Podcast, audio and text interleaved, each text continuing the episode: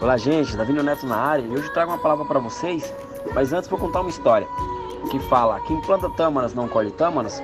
Será que isso é verdade, gente? Isso porque as tamareiras elas levavam de 80 a 100 anos para produzir os primeiros frutos, né? Hoje não, hoje com as técnicas de produção modernas, esse tempo ele foi reduzido, mas o ditado ele é antigo e sábio, né? Ou seja, a história diz que um senhor plantava tâmaras no deserto quando um jovem o abordou e falou: Mas por que o senhor perde tempo plantando o que não vai colher?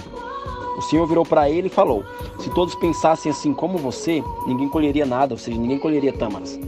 Em Gálatas 6,9, gente, diz: E não nos cansemos de fazer o bem, pois no tempo próprio colheremos, se não desanimarmos. Ou seja, muitas pessoas tendem a desanimar na, na nossa na, na, na caminhada. Né? Pois que a palavra fala: Não nos cansemos de fazer o bem, pois no tempo certo colheremos, se não desanimarmos. Ou seja, não importa se você vai colher que importa é o que você vai deixar legado, deixar se é, fala de legado, ou seja, cultive e plante ações que não sejam apenas para você, mas para servir para todos no futuro, para uma próxima geração. Eclesiastes 3, 1 diz: tudo tem o seu tempo determinado.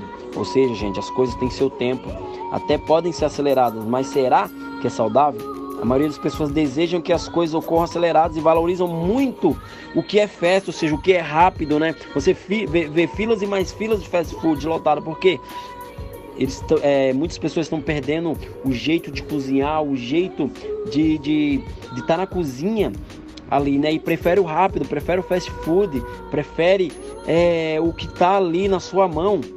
É errado fazer isso? Não é, mas temos que voltar as práticas antigas. Ou seja, é preciso respeitar o tempo, né?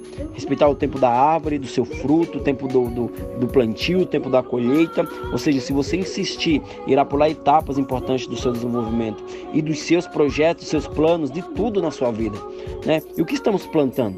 Será que estamos é, esperando o tempo certo para colher? Né? Palavra fala em Salmo 126, dos 5 ao 6: Aqueles que semeiam com lágrimas, com cantos de alegria colherão. Aquele que sai chorando enquanto lança semente voltará com cantos de alegria, trazendo seus feixes. Ou seja, gente, temos que plantar algo para colher amanhã. Nossas atitudes determinam o que a gente vai viver amanhã.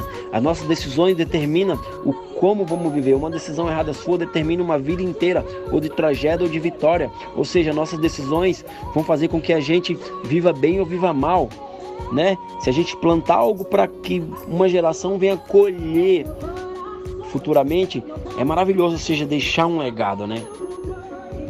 Assim como esse menino chegou para o Senhor e falou: Por que o Senhor está plantando o que não vai colher? Né? Sabiamente o Senhor falou: Se todos pensassem como você, ninguém colheria nada. Ou seja, não podemos pensar como esse menino, mas pensar, ter a sabedoria desse Senhor, que mesmo sabendo que iria demorar, ele iria colher. Porque, mesmo que ele não fosse colher, uma, uma geração iria colher. Outras pessoas iriam colher aquilo que ele plantou. Amém, gente? Que a gente venha plantar algo bom, para que, mesmo que você não venha colher, uma geração por trás de você venha estar colhendo aquilo que você plantou. Pai, em nome de Jesus, coloco todos que vão ouvir essa mensagem nas tuas mãos. Eu te agradeço, porque mesmo muitas vezes nós não estando bem, Pai, Muitas vezes a gente estamos estando com a cabeça quente, estando meio triste, estando meio, é, meio frustrado, é, a gente tende a fazer aquilo que o Senhor nos pediu. Mas não importa como a gente vai começar, o importante é como a gente vai terminar. Não importa se alguém vai colher tâmara ou não vai colher, ou, ou, ou, ou não importa. É o plantio. Se você plantou algo bom, pessoas vão colher futuramente. Eu te agradeço, Pai, por essa devocional mais uma vez, porque o Senhor é o nosso pastor e nada nos faltará. Amém, gente? Tamo junto. Beijo, é nóis. Até o próximo áudio.